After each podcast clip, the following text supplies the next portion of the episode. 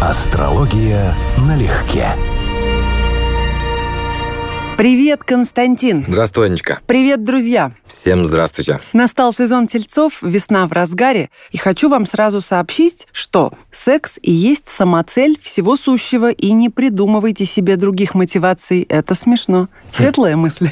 Светлая мысль. Актуальная, я бы даже сказал. Но мысль не моя. Через меня вещает отец психоанализа Зигмунд Фрейд, А, который вот по-немецки да. звучит как Фройд. Фройд, доктор Фройд, великий и ужасный. Круглый отличник и в школе и в универе. Золотой Зиги, как называла его мама, за везучесть. Патологическую, так скажем. Сходу. Везучий ли господин Сигизмунд Фрейд? Да, он одаренный человек, он интеллектуал, причем вот по классике астрологии, революционер на уровне интеллекта и идей, реформатор, мыслитель, то есть основатель буквально каких-то вполне себе серьезных концепций, которые могут пережить его самого. То есть у него серьезные показатели на интеллектуальную деятельность вообще. Вот я по его карте, конечно, не говорил про психиатра, но про философа, про аналитика, про исследователя говорить, ну, прямо необходимо. А про везунчика? В определенном смысле про везунчика. У него неплохой уран и хорошо аспектированный. Ему должно было вести даже на уровне событий чаще, чем другим людям. Ну вот лауреат почетной премии Гёте за вклад в науку и литературу. Более полувека прожил в единственном браке. Отец шестерых детей. Обладал фотографической памятью. Владел несколькими языками. Писал жене нежные любовные письма. В храбрости ему тоже не откажешь. Не стеснялся потрясать общественность своими заявлениями. Ну, Должно же быть какое-то «но». Определенное но здесь есть. Например, у него Марс, который имеет отношение к мужской сексуальной стороне натуры, в изгнании, ретроградный, в квадратуре с Сатурном и в соединении с Лилит. Он не совсем плохой, именно поэтому он как мужчина в том числе реализовался в семейной жизни и так далее. Но то, что для него, для самого эта тема однозначно была актуальной и не беспроблемной, это совершенно точно, об этом тоже идет речь в его карте. То есть тема сексуальности, причем именно мужской стороны сексуальности, вот именно фаллической и подобного рода вещей, это можно было ждать этого гороскопа. Фрейда исключили из Венского медицинского общества за утверждение, что в основе истерии психических расстройств Мгм. лежат проблемы, связанные с сексуальностью. Это, конечно, сейчас звучит очень смешно, но ты представляешь, до какой степени смелым человеком надо было быть? Это одно из многого. Он и про религию делал заявления Мгм, очень мгм. громкие. Он был необычайно смелым человеком. Него он реформатор. У него классика, у него он Солнце в соединении с Ураном и Уран в соединении с Меркурием. Человек, который новатор, оригинал, реформатор, выпадающий из системы, причем у него это очень благополучное положение в карте. То есть, безусловно, это человек, вызывающий такой стабильный интерес. Он явно опережал свое время и должен был очень быстро и очень четко думать. А вот не менее смелый искатель истины, автор, придающий колоссальное значение описанию глаз в каждом своем произведении. Помните, что язык может скрыть истину, а глаза — никогда. Вам задают внезапный вопрос, вы даже не вздрагиваете. В одну секунду вы овладеваете собой и знаете, что нужно сказать, чтобы укрыть истину. И весьма убедительно говорите. И ни одна складка на вашем лице не шевельнется. Но, увы, встревоженная вопросом истина со дна души на мгновенье прыгает в глаза, и мгм. все кончено. Мгм. Она замечена, а вы пойманы. Гениальное описание из «Мастера и Маргариты» Да. Булгакова. Вот этот прыжок встревоженной истины Мгм. я много-много раз наблюдала. Никто бы так не сформулировал, как он. Очень поэтично. Это еще один яркий представитель Тельца, очень одаренный человек. У них, кстати сказать, с Фрейдом Венера находится в одном и том же положении, но практически одинаково в соединении. То есть по отношению к романтической стороне натуры, по отношению к женщинам, я имею в виду в любви, например, они имели много общего в смысле своего отношения, в смысле идей, в смысле того, чтобы были романтиками. Но Булгаков, скажем, в этом смысле более сложный человек, потому что у него есть аспект, который мы с тобой уже как-то обсуждали, Венера-Уран, напряженный аспект. Это человек очень влюбчивый, в которого в жизни будет масса уникальных ситуаций, не всегда благоприятных ситуаций, связанных с любовью, с увлечениями. И вот как раз тот типаж, который может сказать еще одну такую же знаменитую фразу про то, что любовь выскочила перед нами, поразила нас как финский нож. Это вот как раз про такие ситуации. Булгаков боготворил Гоголя, героя нашего предыдущего поздравительного выпуска в честь Овнов. Мгм. А легенда гласит, что Михаил Афанасьевич несколько раз даже его видел и во сне, и в морфинистическом бреду, Мгм. и даже наяву на улице. И якобы призрак мотнул головой в сторону какого-то дома. А потом выяснилось, что в этом доме как раз жила Елена Шиловская, его третья будущая жена, Мгм. его большая и последняя страсть Мгм, в жизни. Веришь в такое? Мистика Верю. должна быть определенная, потому что он с детства Гоголем зачитывался, и какая-то связь у них и в литературе, и определенно в жизни была. Я, во-первых, однозначно верю, что это имеет резон. У них есть прямая связь. Вот то, что мы говорили, синастрия, то есть совместимость, очень часто отвечает на вопросы, почему нам дороги те или иные люди, или, скажем, почему один писатель вдруг начинает видеть взаимосвязи свои эмоциональные, психологические с каким-то другим писателем. Ну, вот, например, на скидку я просто помню, где Венера у Гоголя, у них соединение Солнца-Венера синастрическое. То есть буквально то искусство, которое проходило через Гоголя для самосознания, для личности Булгакова, для становления даже его личности, не только для писательского труда, должно было бы иметь большое значение. Но и на его Меркурий в Тельце, который тоже, он в этом смысле, он тельцовский, он яркий выраженный телец как писатель, тоже это оказывало серьезное влияние. Поэтому да, это серьезная аналогия, это не просто случайность. Булгаков собирал в специальный альбом газетные и журнальные вырезки с отзывами критиков о своих произведениях, прежде всего о пьесах.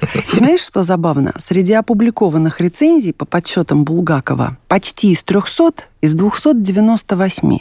только три оценивали его положительно. Но на самом деле определенные резоны там есть. Если ты бесишь, значит, ты делаешь что-то интересное, что-то стоящее. Безусловно. Но это я к тому, что никогда нельзя утрачивать веру в себя и опираться на чужое мнение. Ну, это сто процентов. Я уверен, что Булгаков имел обратную связь от людей, которые читали его романы, от людей, которые читали его произведения, не профессионалы. И вот, понимая, для кого он пишет, понимал, что он делает что-то стоящее. Потому что все-таки, конечно, любой адекватный, а тем более с ретроградным Северным Меркурием, писатель должен сомневаться в себе. Ему нужна была обратная связь. Он молодец, что он не реагировал на мнение критиков слишком серьезно. Учитывая, что «Мастера и Маргариту» издали впервые через 26 лет после его смерти, вряд ли он мог получить тот объем отзывов, в общем, как бы там ни было, безусловно, человек должен сомневаться, любой одаренный человек должен ставить под сомнение что-то, не то, что должен, так происходит. И одновременно он знает, кто он. И он знает, что он талантлив, безусловно. Но когда на тебя обрушивается практически стопроцентный негативный фидбэк, вот здесь не потерять веру в себя, не впасть в уныние очень сложно. И мне кажется, вот его пример отличный для всех людей, которые занимаются любым делом и верят, что делают его от души, не надо просто никого слушать. Точка. Не у всех это получится. В его карте есть показатели коллективной травли. Это обычно напряженные аспекты Плутона, связанные каким-то образом с картой. То есть буквально я могу столкнуться с групповым коллективным осуждением или конфликтом. У него Тау квадрат, он из поколения, которое имело Нептун-Плутон в соединении. Это поколение могло влиять словом, более того, воспринимал это как свою миссию. Из них выросла масса интеллектуалов, идеологов, причем политических идеологов и писателей. И у него это напряженная конфигурация в карте, но она не взаимодействует с его Солнцем.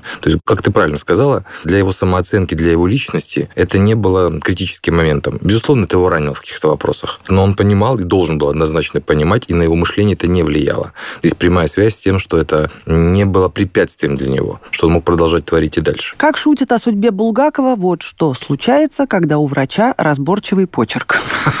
Хорошо. Минутка поэзии. После прозы. Когда был Ленин маленький, с кудрявой головой, он тоже бегал в валенках по горке ледяной. Вождь пролетариата-то. Телец. Слушай, это стихотворение, которое приписывают Агнии Барто, угу. было каждому советскому пионеру известно, угу. но на самом деле на него бесчисленное множество пародий. Хоть официально день рождения Ленина 22 апреля, если отсчитывать от 10 апреля по старому стилю и прибавлять нужные 13 дней, то получается, что у него день рождения 23 а один день как бы убрали, потому что Ленин сам как-то записал свою дату рождения 22 апреля. Это реальная проблема, потому что с ним много мифов и легенд. Но, но космограмму как же мы будем смотреть-то? 22 или 23 У нас вопрос о том, где у нас находится Луна. Если 23-го, то она в Водолее, скорее всего. Если она в 22-го, то она может быть, для всяком случае, с какой-то вероятностью может оказаться в Козероге. И там, и там есть определенные аргументы за и против. Я в большей степени считал, что на Козерожье, но это личная точка зрения скорее. Все остальное это станет точно так же. Это, опять же, психологически, на самом деле, весьма и весьма устойчивый человек с огромным запасом сил и характера. Это тот момент, который недооценивать точно не надо. Это волевая натура, достаточно активная и, в общем, надо сказать, в хорошем смысле, именно в астрологически хорошем смысле, с маниакальной компонентой. То есть комбинация типа Марс, Нептун, Лилит в карте, тем более в Овне. Это человек, который может сделать очень многое, то есть буквально совершить подвиг под влиянием верований, идей, иллюзий, фантазий и так далее. В минусе это может быть именно маниакальная в плохом смысле слова компонента, а в плюс такой человек может идти вот на какие-то подвиги свершения не ради самого себя, и у него в карте это есть. И потом очень интересная, забавная тема, ну, кроме того, что у него хорошие, очень мощные показатели, как у Фрейда, кстати, сходные, что то серьезный системный мыслитель, у него должна была быть очень интересная, разнообразная личная жизнь, чего, я подозреваю, мы никогда не узнаем. Потому что у нас есть официальная биография, есть официальная мифология в виде еще одной женщины, а больше мы Арман ничего не знаем. Инесса, да. Во время одного из своих заключений Ленин 14 месяцев провел в одиночке. 12-й дом представлен в его карте? Вот хороший пример, еще раз. Он психически весьма устойчивый человек, с этого начал. То есть человек, которому с собой не скучно, он сам для себя не проблема, это не превратится для него в истерику и в невроз. Я думаю, что у него главная проблема, с которой ему было сложно смириться. Еще раз, у него довольно высокий темперамент. В том числе, на самом деле, половой темперамент должен быть весьма подчеркнутый. Вот скорее эта проблема и должна была быть во время одиночки. А в остальном это человек, который может очень системно, совершенно спокойно не скучать сам с собой. Ему есть о чем подумать. У него очень мощные, хорошие показатели на интеллектуальную деятельность. Скажем так, иначе, чем у Фрейда, но он тоже типовой основатель, тоже типовой мыслитель. То есть человек, который может быть именно талантлив в этом качестве. И по-хорошему его карта именно этой стороной и наиболее интересна. Потенциальный лауреат Нобелевской премии мира Ленин положил конец жизни другого тельца, императора Николая II, самого, наверное, доброго, спортивного, верующего, справедливого русского царя. На мой взгляд, так. Ну, сложно сказать, потому что тут мне будет сложно удержаться от субъективных оценок. Любого руководителя мы все-таки судим по результатам. Я бы так к этому отнесся. У него были хорошие возможности что-то делать, но это был человек совершенно не на своем месте. То есть как человек, и в том числе астрологически, был человек неплохой, но он явно занимал не то место, которое ему было суждено. У него есть явные показатели, любой астролог это увидит сходу даже в космограмме, показатели серьезных жизненных трудностей. Для мужской карты это человек, который будет преодолевать болезненное, тяжелое сопротивление среды, и в том числе это касается его интеллектуальных способностей. Он легкий человек, он обучаемый человек, одновременно очень консервативный и не гибкий в каких-то вопросах. То есть вроде бы он способен расширять кругозор, например, обучаться языкам, у него неплохой показатель. И одновременно с этим он максимально не гибок в каких-то очень принципиальных и жизненно важных для него вопросах. Ну и вот к разговору об эмоциональной устойчивости здесь тоже не все гладко, как и, собственно говоря, про вопросы отношения с другим полом. По поводу обучаемости он пять иностранных языков знал действительно. Угу. И надо сказать, я думаю, что образование его было блестящим. Высшее военное и высшее юридическое. Угу. Хорошо он знал духовную литературу, поскольку был религиозным человеком. Плюс имел воинское звание полковника и на большее не претендовал в этом смысле, когда генералы спрашивали, почему он хотя бы генеральское звание себе не отпишет. Он говорил, за меня не переживайте, беспокойтесь за свои карьеры. Угу. С эго у него больших-то проблем совсем не было. Кстати, ни одно из ходатайств о помиловании, дошедших до него, не было отклонено. Он был милосердным человеком. И, в принципе, по поведению аристократ по крови и по духу. Я бы сказал, что он был слишком мягким человеком для того времени, в которое ему вы положить. Во-первых, мягким, во-вторых, не умеющим приспосабливаться к изменениям времени. Собственно говоря, поэтому та самая Белая гвардия, которая потом стала Белой гвардией, его и сместила с этого поста. Времена ему выпали тяжелые, это правда. И он явно с ними не справился. Портрет Николая II, кистей Ильи Ефимовича Репина это поистине, мне кажется, говорящее произведение, глядя на которое можно какие-то свои интуитивные выводы сделать об этом человеке, но это все равно печальная фигура. Да. Светлая и печальная. Абсолютно с этим согласен. Я тебе больше скажу. У него Солнце Меркурий, то есть важнейшая часть карты, рядом с звездным скоплением Плеяда или Альциона, которая считается плакальщицей у нас. То есть это буквально что-то связанное с грустью или со слезами, то, что будет вызывать определенные вот такие эмоции. Видимо, это в его гороскопе занимало важное место, потому что для нас он фигура трагическая психической. Ладно, есть волшебная таблеточка от грусти, Константин, которую доктор Фройд непременно прописал бы всем и каждому. Это фильм «У зеркала два лица» 1996 года. В главной роли Барбара Стрейзенд, одинаково талантливая и как актриса, и как певица. Она же режиссер и продюсер этого фильма. Еще, кстати, две ее режиссерские работы были номинированы на Оскар. Вот ее жизнь — это сказка про гадкого утенка. Угу. Правда? Это, да, и это целая куча приключений самого разного рода, и личных, и романтических, и творческих, и это и про борьбу. Нет, биография у нее, конечно, весьма занятная.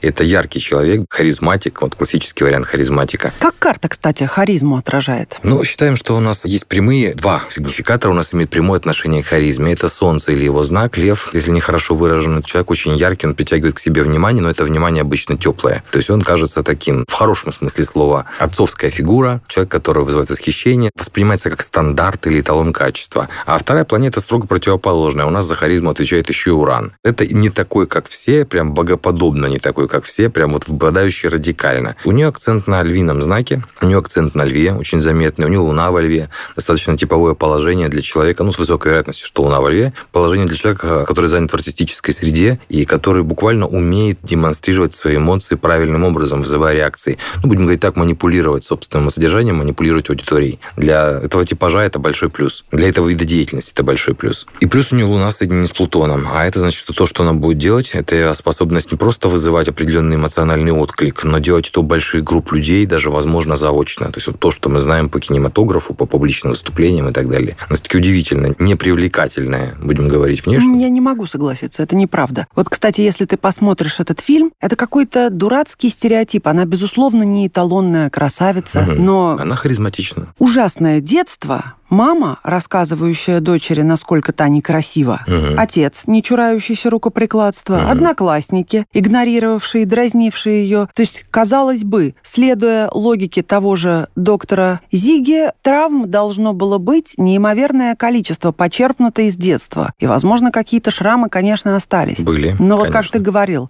каждый преодолевает по-разному, да? И вот моя теория о том, что все-таки подобное притягивает подобное, угу. работает, потому что в старших классах она на занятиях в школьном хоре подружилась с будущим очень успешным певцом Нилом Даймондом и с чемпионом, будущим же, чемпионом мира по шахматам Бобби Фишером. А именно тех, кто мог только дразнить, канули в лету. Никто их не помнит. Угу. Ноунеймы. Угу. Понимаешь? А вот рыбак рыбака увидел да. издалека. Да. И, несмотря на свою нестандартную внешность, которую многие любят, любили какой-то момент называть какой-то там мега-супер страшный. Ну, не, она не страшная, она просто, как ты правильно сказала, не эталонная красавица. Слушай, эталонных красавиц да. единицы. Среди них есть типовые, как, например, жена бывшая уже Джонни Деппа Амбер Хёрд. Понимаешь? Классический тип стервы. Классический абсолютно. Но она классическая красивая женщина. Вот черты mm. лица, которые во всех поколениях mm. будут считаться и считались красивыми. Однако она типовая. Mm-hmm, да. А Стрейзенд нет. Мы да. не говорим о том, кто бы что предпочел, да? Не но... ширпотреб, а инт-пошив, да.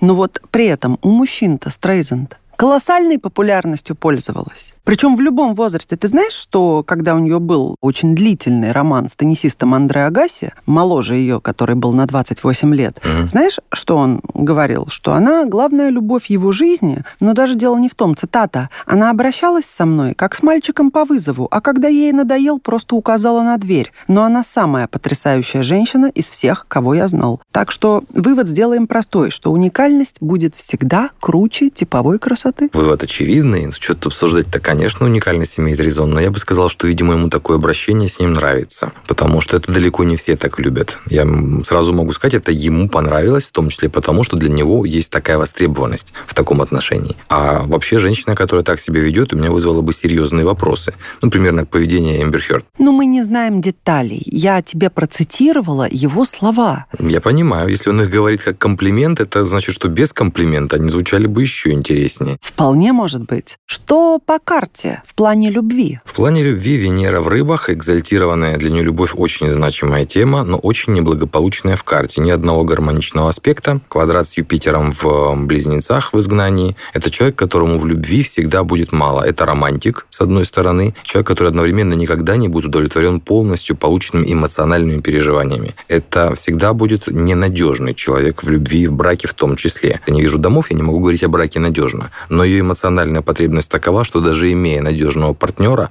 она будет влюбляться, влюбляться и влюбляться все равно. Что сказал бы доктор Фрейд о следующих наших героях-тельцах, сложно даже вообразить, потому что это пара датских режиссеров. Ларс фон Триер, великий и ужасный, и Томас Винтерберг, не такой ужасный, но, безусловно, вполне выдающийся. Идеологи авангардного кинодвижения «Догма-95», оба, несмотря на то, что разница в возрасте 14 лет. Фон Триер старше. Угу. У них в картах не так уж много общего. Если мы говорим о деятелях искусства, мы обязаны смотреть на Венеру. Она у них в разных знаках, в разных аспектах. И, очевидно, общего у них это оппозиция Телец-Скорпион, которая ну, явно будет описывать в том числе серьезное противоречие в жизни и в творчестве, связанное с темой стабильности и нестабильности, материального и духовного. Вот эта тема материи и духа, конфликта между ними, тема привычного образа жизни и разрушающей его каких-то вещей или факторов, она для них обоих общая общее, но еще раз не настолько много общего, как можно было бы ожидать. У того же фон Трира, например, я смотрел его карту раньше, потому что он крайне специфичный режиссер по выбору тематики и по манере. Всегда ты хочешь понять, что же человека толкнуло на такие мероприятия, да? У него из очевидных вещей, которые есть, это соединение, ну, предполагаемое соединение Луны с Лилит. Возможно, именно это его роднит с Виттенбергом, потому что там тоже соединение Луны с Лилит с высокой вероятностью, но в противоположном знаке. Это не совсем то, что мы ожидали бы, потому что для деятелей искусства важна Венера. А Венера у того же Ларса фон Трира вполне себе адекватная, благополучная. В чем она? Она в близнецах, очень хороших аспектах. Человек такого типа должен быть достаточно легкий в выборе тем, то есть того, что ему интересно. Ну, этого него... о нем точно вот не именно. скажешь. У него прекрасный трин с рецепцией с Нептуном. Он действительно человек, способный создавать визуальные образы. В смысле искусства очень талантливый кинематографии. Хороший аспект Юпитера и Плутона, что будет давать ему успех и востребованность. Ну, то есть это вот явно об этом. Но вот его лунная тема, личная скорее, даже не в области искусства, личная проблематика Луна Лилит, возможно, это подтолкнуло к определенным вещам. Вообще он депрессивный порнограф, я бы так сказала. Ну, это да. Особенно после последнего этого дома, который построил Джек, если он последний. Я что-то как-то совсем переоценил его как режиссера. У каждой творческой единицы есть свои этапы роста или развития, или перетекания из чего-то во что-то. Но во всяком случае за Догвиль, за танцующую в темноте, да, танцующую в темноте, э, да. всегда буду ему признательна, потому что это принципиально новый опыт в кино. А вот Винтерберг, он, конечно, совершенно другой. Прекрасный фильм снял «Охота». Там тоже тема сексуальных перверсий обыграна, но иначе совершенно никак. У фон Триера очень здорово. Там драма человека. Фильм «Торжество» великолепный. Ну, а недавняя его картина «Еще по одной» — это то, что понравится каждому мужчине, О, да? да. Отличный, Отличный фильм. фильм. А у него в чем Венера? У Винтерберга? Вовне. Это как раз показатель, который более типичен для человека, описывающего активную или страстную сторону жизни. Тем более у него Венера Трин Марс, он должен был бы больше увлекаться вот как раз тематикой от перверсий, секса, страстей. Теоретически такой человек должен был снимать вообще в жанре экшен в том числе. То есть ему должна быть близка эта тема. Но, опять же, если мы судим по Венере, как тому фильтру, почему человек выбирает тот или иной сюжет. Я уже много раз на эту тему думал, что, возможно, это не совсем корректный подход. То есть это правильно с точки зрения астрологии, но мы забываем, что у режиссеров есть продюсеры, что у них есть люди, которые могут влиять на прочтение сценария, говорить, вот ты знаешь, этот материал надо переделать немножечко иначе.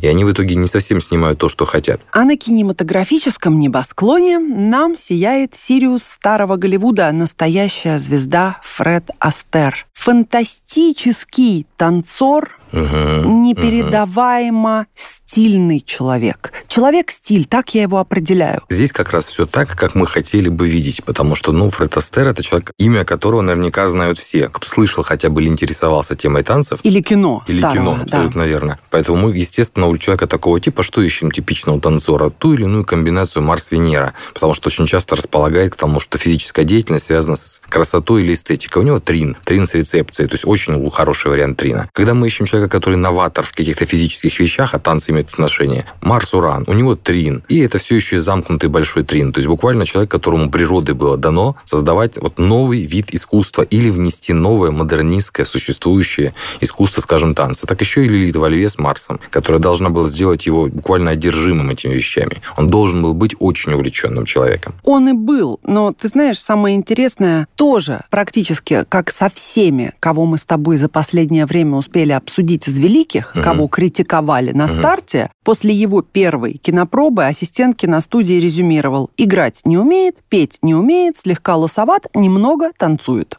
Что подтверждает в сотый раз. Никогда вера в себя не должна быть подорвана чужими оценками, комментариями и соображениями, потому что в конечном счете они чаще всего оказываются неликвидными. Да, ну, конечно, когда ассистент какой-то, но name, да, когда говоришь, оценивать Фреда Астера, это само по себе звучит Но Фред. Астер тогда сам был ноунеймом. Да, я понимаю, но мы понимаем, что есть какой-то ассистент, есть человек, которому суждено что-то с астрологической точки зрения, в том числе суждено что-то сделать. Но, кстати, вот он должен был чувствовать себя нереализованным. У него солнце в шахте, то есть показатель, который обычно читается как «моё я» или «мои творческие способности» недостаточно востребованы или недостаточно воспользованы в моем гороскопе. Люди такого типа обычно чувствуют, что могли могли бы сделать больше. И это вызывает довольно мощную мотивацию. Эта мотивация, соответственно, я думаю, имела отношение к тому, чего он добился. Но психологически он должен был воспринимать это как нехватку. Ну, тогда я не знаю, как воспринимать хватку, если учесть, что Астер – культовый танцор, хореограф, актер, певец, 76 лет карьеры, лауреат почетного Оскара за свои достижения, всех Грэмми, Эми, mm-hmm. Золотых Глобусов, etc. Один только фильм «Поющие под дождем». Все знают его танец оттуда. Занял пятое место в списке «Величайшая мужская легенда классической голливудской эры» по версии Американского института киноискусства AFI. Я не знаю тогда, что значит быть реализованным. Нет, я имею в виду про осознание себя. Да, про осознание. Как еще тебе надо реализоваться? Я сейчас, может быть, не совсем в тему тебе цитату приведу. Был такой мастер боевых искусств, новатор, реформатор Брюс Ли, который в том числе поставил рекорды по скорости удара рукой. То есть использовал даже специальная камера для того, чтобы его снимать, потому что было угу. слишком быстро. У него дословно в тексте, как много теряется между вот этим импульсом, желанием и, собственно говоря, попаданием в цель. Внутреннее ощущение, что твое тело несовершенно, постоянно, и постоянное мучительное желание сделать еще лучше, я думаю, у Астера должно было быть то же самое. Потому что у него прекрасные возможности, еще раз большой трин в огненной стихии, для того, чтобы добиться своего. Но вопросы самооценки, в отличие от того же Булгакова, у него стоят немножечко на других принципах. Астер сказал, у меня нет желания что-либо доказывать своей работой. Я просто танцую.